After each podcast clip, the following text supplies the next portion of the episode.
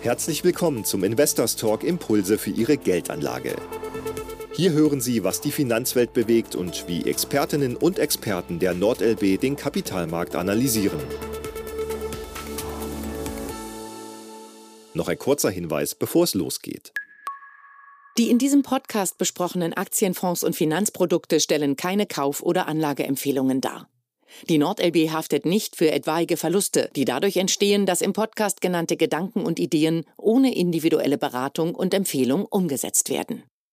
Mein Name ist Jens Zimmermann. Ich leite das Asset- und Portfolio Management und freue mich heute auf das Thema Stiftungen und Nachhaltigkeit.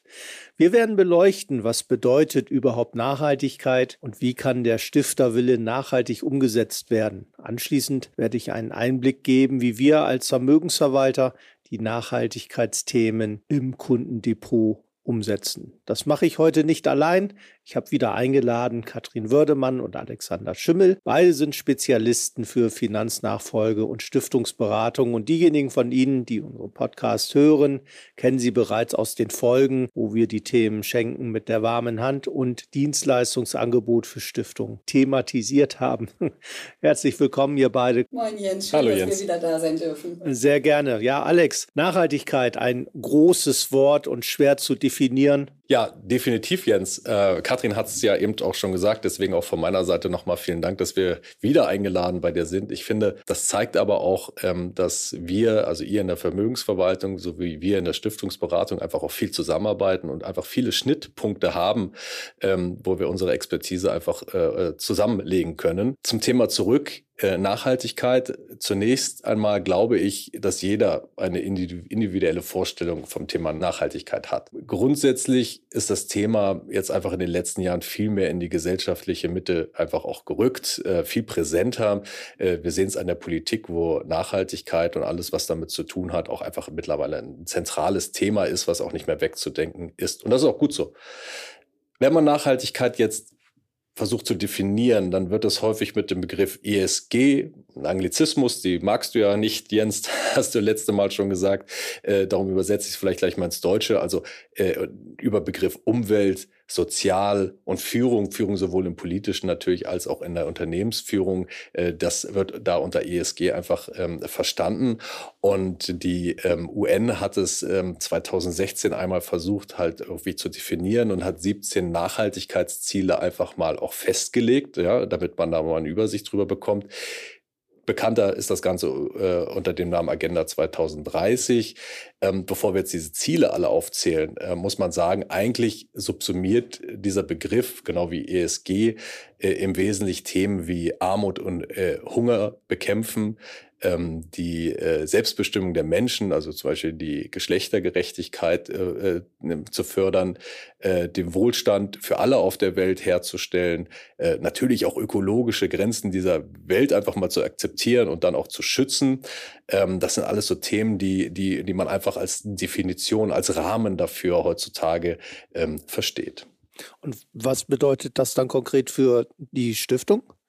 Ja, also ich, ich finde ja persönlich Stiftungen, das ist ein, ein Urthema von Stiftung. Viele Stiftungszwecke zielen ja auf genau diese Themen, die hier definiert wurden, auch ab, äh, die Umwelt zu schützen, ähm, äh, Wohlstand beziehungsweise auch ärmere Menschen zu fördern, zu unterstützen, an der Teilhabe, äh, an der Gesellschaft. Also ganz, ganz viele Themen. Äh, das, das ist ein ureigenes, das sind die Gene vieler gemeinnütziger Stiftungen insbesondere. Also deswegen glaube ich, ist es für Stiftung nicht viel Neues. Ähm, ich glaube sogar, es ist ein echter Vorteil für Stiftungen. Es ist so gesagt auch der Trend der Zeit äh, in den Stiftungen, dass sie auch politisch äh, unabhängig sind. Also sie können diese, sie hatten diese Themen immer schon und ihnen steht es immer auch frei, äh, diese Themen jetzt einfach auch umzusetzen, sowohl als Zweck, aber auf der anderen Seite natürlich auch, wie ähm, wirtschaften wir das Kapital, um diese Zwecke halt entsprechend durch, umzusetzen. Ja, klasse, Alex. Vielen Dank erstmal bis hierhin. Katrin, was können denn Stiftungen konkret tun in diesem Thema? Ja, Stiftungen können sehr viel tun, so wie jeder Einzelne auch. Fangen wir mal im ganz Kleinen an. Sie können natürlich die Nachhaltigkeitsziele im eigenen Büro umsetzen.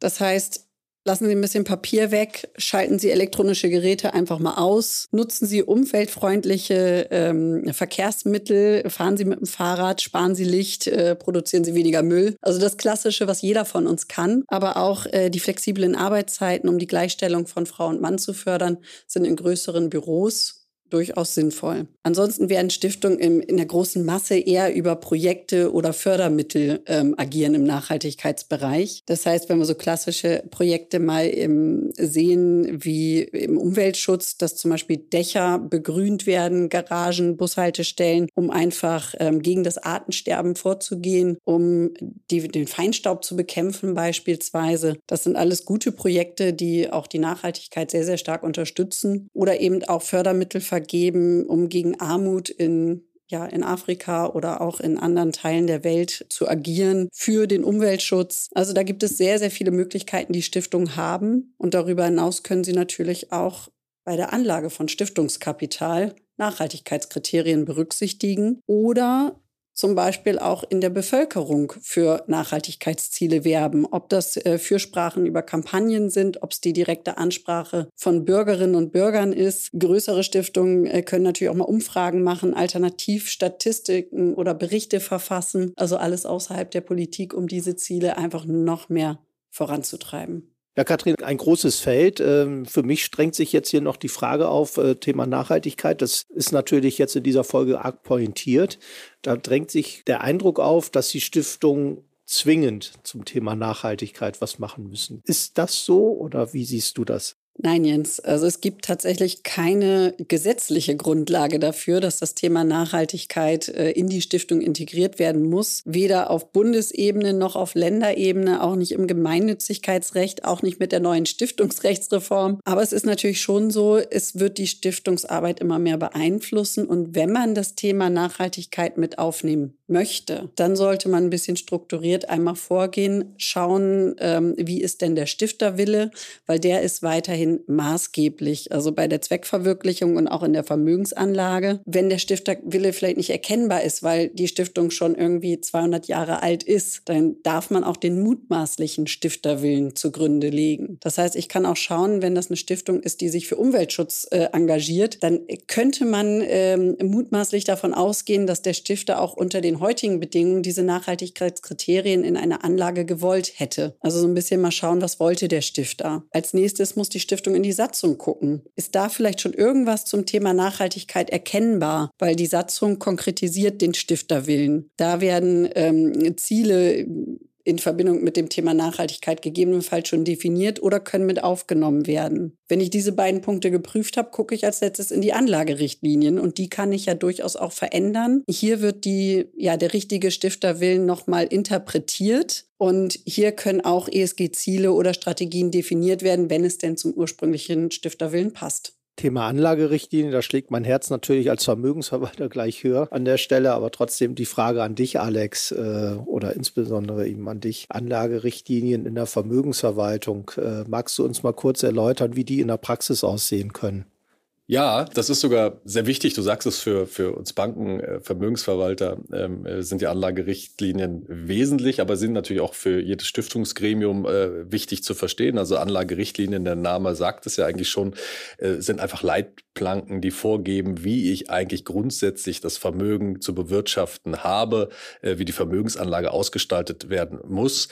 Ähm, mir ganz wichtig, dabei zu sagen, wenn man so Anlagerichtlinien auch mal verfasst ähm, oder sie vielleicht in der eigenen Satzung auch mal so stehen hat, immer mal zu gucken, äh, dass sie auch tatsächlich langfristig ausgelegt werden. Ne? Nicht jetzt irgendeinem kurzfristigen Trend einfach mal folgen, sondern immer zu sehen, ja, ähm, so eine Stiftung, so eine Anlage muss auch langfristig funktionieren, weil auch, und das ist ja das nächste, was bei einer Stiftung sehr wichtig ist, weil der Stiftungszweck am Ende immer die höchste Priorität hat. Ja, und der muss halt erfüllt werden und das geht nur, wenn man auch langfristig die Mittel dafür entsprechend bewirtschaftet. Da da, Kathrin, du hast es eben schon gesagt, in den vielen Anlagerichtlinien befindet sich mittlerweile das Thema Nachhaltigkeit auch einfach, ist auch schon reingeschrieben. Das äh, ist auch gut, da kann die Stiftung ja oder der Stifter auch entsprechend natürlich seinen eigenen Willen so ein bisschen zum Ausdruck äh, bringen. Immer so, dass man am Ende, äh, sagen wir, für einen Bank- oder Vermögensverwalter auch einen guten guten Einstieg hat, wo er an, an, ansetzen kann, worauf er dann tatsächlich auch das Vermögen verwalten kann. Das ist ja dann Jens an eurer Stelle für euch immer ganz wichtig, äh, wenn ihr dann mal einen Anlagevorschlag macht, beziehungsweise die Stiftungen beratet zu dem Thema. Genau, und dann gebe ich zum Schluss jetzt hier nochmal gerne dann an der Stelle nochmal einen Überblick darüber, wie wir das in der Vermögensverwaltung umsetzen. Wir arbeiten hier mit einem der größeren Anbieter für Nachhaltigkeitsresearch, nämlich der Firma MSCI zusammen, die uns, uns ermöglicht, mit dem Zugriff auf ihrer Datenbank wirklich für jede Assetklasse, also für jede Wertpapierart, Wertpapierform festzustellen, wie das einzelne Unternehmen nachhaltig aufgestellt ist und wie es sich zu den Kriterien eben dieses ESG, was du anfangs beleuchtet hast, Alex, sich aufgestellt hat.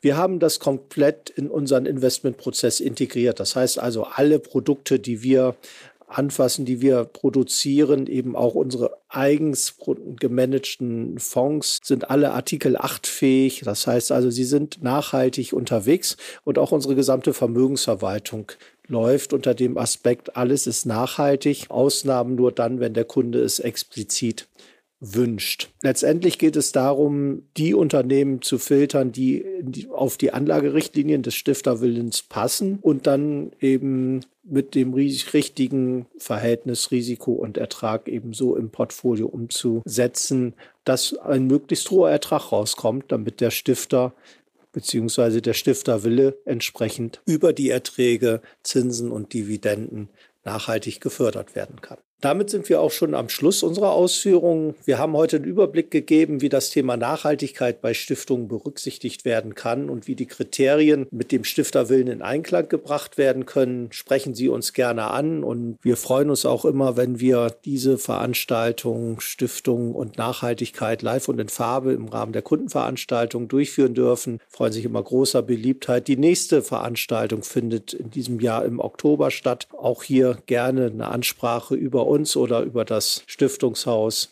wie Sie mögen. Und wir freuen uns dann auf Ihre Teilnahme, aber auch darauf, wenn Sie uns weiterhin bei unserem Podcast treu bleiben. Vielen Dank fürs Zuhören. Vielen Dank, Katrin. Vielen Dank, Alex. Bis zum nächsten Mal. Investors Talk Impulse für Ihre Geldanlage ist ein Podcast der NordLB. Wir hoffen, diese Folge hat Ihnen gefallen. Wenn Sie Feedback haben, freuen wir uns über Ihre Nachricht unter Vermögensverwaltung-vertrieb nordlb.de.